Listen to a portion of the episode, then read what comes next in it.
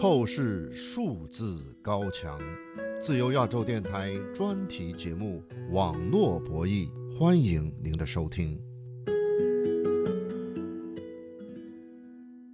在全球纪念中国新冠疫情吹哨人李文亮去世三周年之际，海外一个叫“温年记事”的网站开通上线。各位听众、各位网友，大家好，欢迎收听美国自由亚洲电台。网络不易节目，我是主持人小安。我们关注中国网络自由情况。温年自然是指新冠疫情大瘟疫这几年。温年记事这个网站收集了过去新冠疫情三年期间被中国封锁屏蔽的网络内容，特别是2020年初疫情刚开始、武汉封城期间，民众在网上发出的要求言论自由的呼吁和呐喊。温年记事这个网站的策划人是美国民间智库对话中国的创办人王丹，网站的具体负责人呢是现旅居美国的华人电影导演、编剧胡不归女士。具体这个网站是怎样开通上线的？其中收录了哪些跟纪念李文亮有关的被中国网络删除屏蔽的文章呢？今天的网络博弈节目就请听我们对这个网站的具体负责人胡不归女士的专访。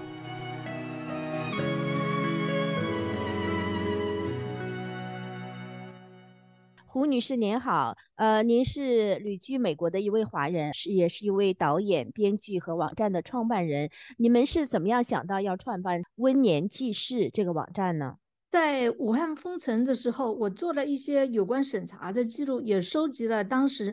网络上流传的视频、图片，包括截图，还有很多那个帖子。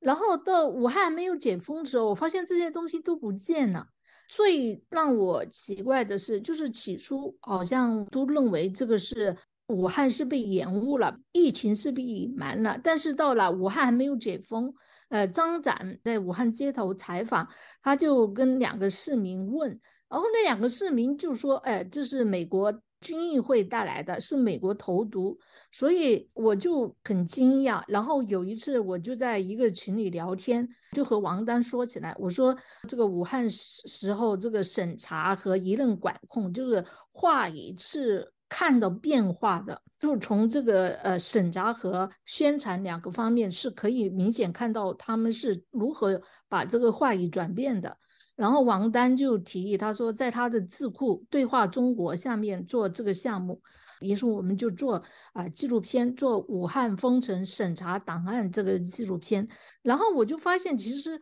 我收集的资料里面还有很多根本在纪录片里面是没办法呈现的。于是我说做一个网站吧，就跟着这个。武汉呃，疫情爆发三周年，每一天把那个武汉怎么审查、怎么宣传，就是这个话语怎么转变，公民抗争怎么被打压掉，就每一天按照这个时间顺序，就是把这三年封城全国各地的这种。审查呀，封城消失的声音、消失的人物、消失的故事，还有这些都记录下来。所以，就是您现在说的这个武汉封城，就是指二零二零年初，呃，武汉的这个最早发生疫情之后，前面封城的两三个月那一段时间，是吧？对，从二零一九年十二月三十号到武汉解封，二零二零年四月八号，这个是呃解封，但是。呃，网站是做三年，就是从二零一九年底做到二零二二年底。是你们收集这期间在中国被封的、被审查的人物、文章、事件。武汉中心医院眼科医生李文亮，他也被认为是新冠疫情的吹哨人，他自己也感染了，是二零二零年二月七号去世的。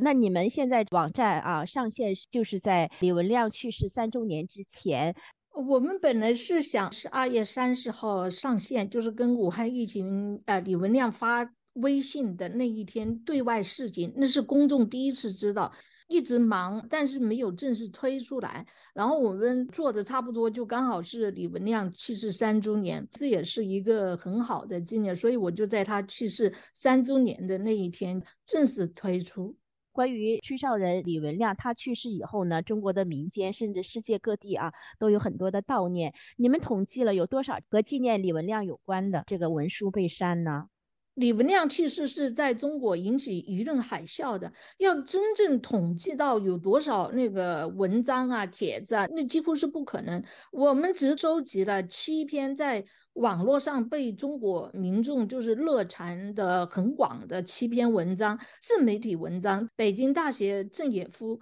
中国作家李承鹏、维州还有媒体人廖宝平等七个人，他们这个是在自媒体发表的。然后在自由派的或者市场化的媒体上发表的文章至少有四篇。你们这个网站收录了七篇纪念李文亮的文章被删的，那其中一篇就是北大的教授郑也夫写的这篇文章，它的题目是叫《文亮升天宪法扫地评训诫书》。嗯，对。那郑也夫这篇文章说了什么呢？为什么会遭到删除呢？你觉得？呃，提到宪法，提到训诫书。这个是一个最敏感的话题。凡是提到呃用宪法来让民众有一个维权仪式，宪法其实是按现在这个自由主义的观点，宪法是限制政府的权利的。而在这个训诫书上，反而就是相反，而且它破坏了宪法最基本的一个权利，就是言论自由的权利。所以这个是在武汉封城期间，无论是文章。啊，还是那个帖子被删除的最多的，但是在这一次中，就是民众这方面呼吁也是最多的。呃，郑也夫在他文章的这个结尾写到，说是管制言论早就让中国社会蒙受巨大代价，这次不同的仅在于上苍以数百条生命警醒我们，言论自由是良好社会的生命线。对。这个基本上是这一次疫情期间，无论是公共知识分子，像郑也夫啊、贺卫方啊，还有清华的许章任教授，他们都写文撰文要求言论自由，也包括民众就是在街上挤牌要求言论自由，这基本上就成为一个呼声吧，就是上下都要求言论自由的很大的一个呼吁。海外最新开通上线的温年记事网站，收集整理了中国新冠疫情三年以来在网上被删除屏蔽的文章内容。通过设立武汉封城中国网络内容审查档案，再现那些在中国网络上被消失的声音。听众朋友，欢迎您继续收听美国自由亚洲电台专题节目《网络博弈》，我是主持人小安。我们的节目是十五分钟。欢迎您在网上转发我们的节目链接。今天的网络不易节目，请继续收听我们对温年记事网站具体负责人胡不归女士的专访，谈这个网站的内容，特别是中国网络和社媒平台上那些被删除屏蔽的跟纪念李文亮有关的文字。胡女士，你们这个网站还呃收集了，就是李文亮去世之后呢，网络上至少有十份倡议书，呼吁言论自由。嗯，对对，这些倡议书也是转眼就消失了，这个消失的比文章还要快，因为倡议书它有很多就是倡议有行动在里面，而且它的行动非常直接，就是要求言论自由，恢复八个被训诫的医生的名誉。所以它有行动的号召力，所以它消失的更快。就你们网站收集的，就是网络上出现的十份呼吁言论自由的倡议书，也是纪念李文亮的啊。一份呢，倡议书是北大呀、清华呀，很多中国这个高校的教授呢倡议是说致全国人大代表大会及其常务委员会，就是提到二零二零年。二月，吹哨人李文亮在武汉肺炎的瘟疫中死去，成为言论自由被压制的牺牲者，天地为之悲鸣。呃，所以呢，这篇文章就是说，是因为当局对言论和真相的压制，新冠病毒得以肆虐，亿万中国人在最喜庆的传统节日陷入隔离和恐惧，全民处于事实上的软禁之中。所以他们呢提出五大诉求，要求把这个二月六号。呃，定为国家言论自由日，就是李文亮日，要求中国落实中国宪法第三十五条赋予的言论自由。联署这封这个呼吁书的有人大校友鲁难、北京大学教授张千帆等等。还有全球华人致国务院总理李克强、全国人民代表大会委员长栗战书，并全国同胞的呼吁书，说是唯有改变才是对李文亮医生最好的纪念。致全国人大、国务院并全国同胞书。对对，还有这个清华大学的部分校友告全国同胞书。那你们是怎么样收集到这些倡议书的呢？这个当时在网络上是流传很广的。其实特别想强调一下，这是我们只能收集到，就是我们两三个人做的收集到的，但真正上有多少流，只是冰山一角，或者说我们的收集的可能是远远不够的，就是它被审查掉的东西，我们只看到冰山一角，这是我想强调的一点。然后内容其实这一次就是出现的这个。呼吁、倡议还有文章，其实基本上就是两点：一是要求言论自由，呃，宪法赋予我们的言论自由；第二就是取消这个对八位信介者的信件，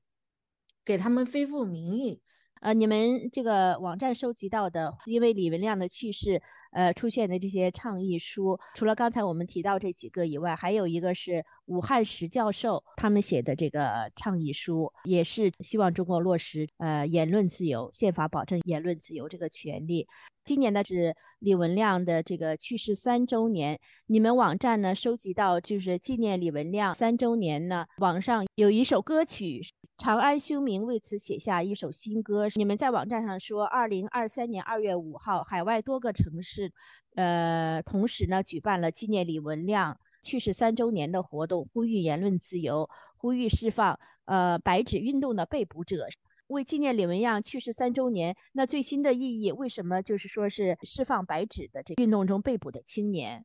我觉得纪念呃李文亮三周年，确实就是举行了一个很大的纪念活动，全球纪念活动。然后大家一是。悼念死难者，包括李文亮在内，那个武汉封城。然后第二就是呃白纸运动抓捕了一大批年轻人，大家就是抗议啊，为这些包括彭丽发，包括这后来的高校的年轻人，觉得大家纪念就是这个。然后第三就是要求言论自由，这个是自始至终，无论是从李文亮还是最后到后面的白纸，从信件书到白纸。就是想要一个言论自由，所以我觉得这三点在这一次三周年纪念活动中是非常明显的。温年记事啊，你们这个网站还设了一个纪念碑，对天安门母亲，呃，收集六四在广场被屠杀的人，只收集到两百零二个名单。艾薇薇收集汶川地震的时候是收集到五千两百零八名，就在中国就是。一九四九年之后发生很多次政治灾难，没有人知道死了多少人，更别说就是他们的名字，他们是谁，他们是怎么死的都不知道。武汉封城这件事就是我们眼前的，就是我们当下的事情。然后他们到底是谁？我们当时看到很多个一个个在路上倒下去啊，然后一个个家庭破碎，甚至也听说过很多家庭就。呃，就死的截户了，但是他们是谁？他们到底死了多少个人？嗯，包括武汉那个火葬场。开始发放骨灰的时候是三月二十三号，他说发放到清明节四月四号，每天发放五百个，就其中一个火葬场就发五百个。然后我就想，希望就是说，呃，立一个这样纪念碑来纪念，就是被历次这种政治灾难所迫害的人。但是我试图收集了一下，就是一百个名单都没有收集到，我只能从那个报道里面有名有姓的，只能把那个收集下来。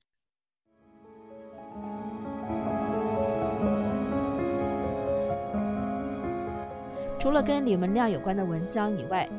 温年记事这个网站呢，还包括中国二零二零年初武汉疫情一百零一天期间被删除的二百二十九篇自媒体文章的内容，二零二零年初被删除的四十四篇官方媒体新闻报道的内容，以及当时央视网内部的一百三十一条宣传指令的内容等等。据胡不归女士介绍。温年记事这个网站主要是由海外的志愿者创办。